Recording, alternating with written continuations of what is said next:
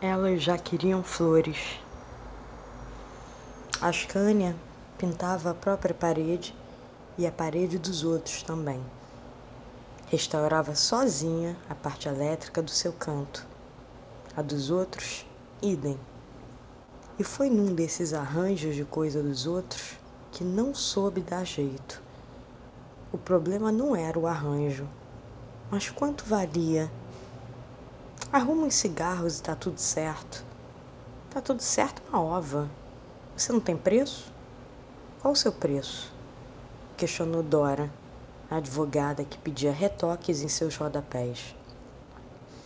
Alguns muitos quilômetros separavam as duas, mas por um segundo, Dora sentiu-se bem perto de Ascânia. Recém-formada, também não sabia cobrar qual seria o valor do seu serviço? Quanto valia Dora? Lembrou que na prisão os pagamentos eram em cigarro. Comprou muita informação para clientes com pacotes. Mas a Ascânia não era presidiária. Nem ela. Ninguém ali cometeu crime. Por que se puniam na hora de se cobrar?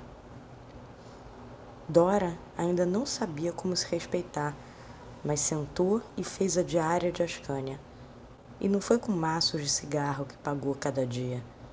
Teve quantia justa, mas teve também café, atenção, chamada para dividir refeição na mesma mesa.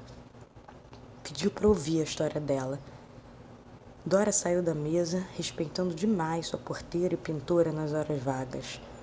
Ela tinha idade para ser sua mãe. Teve que sobreviver muito cedo.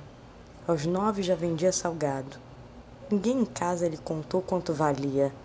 Foi entender a palavra carinho com cada cidadão que gostava do seu salgado. Dora não sabia olhar no olho. Sempre teve que mentir para seguir seu coração. Não iam entendê-lo. Por não ser aprovada no que sentia, de seu valor nada sabia.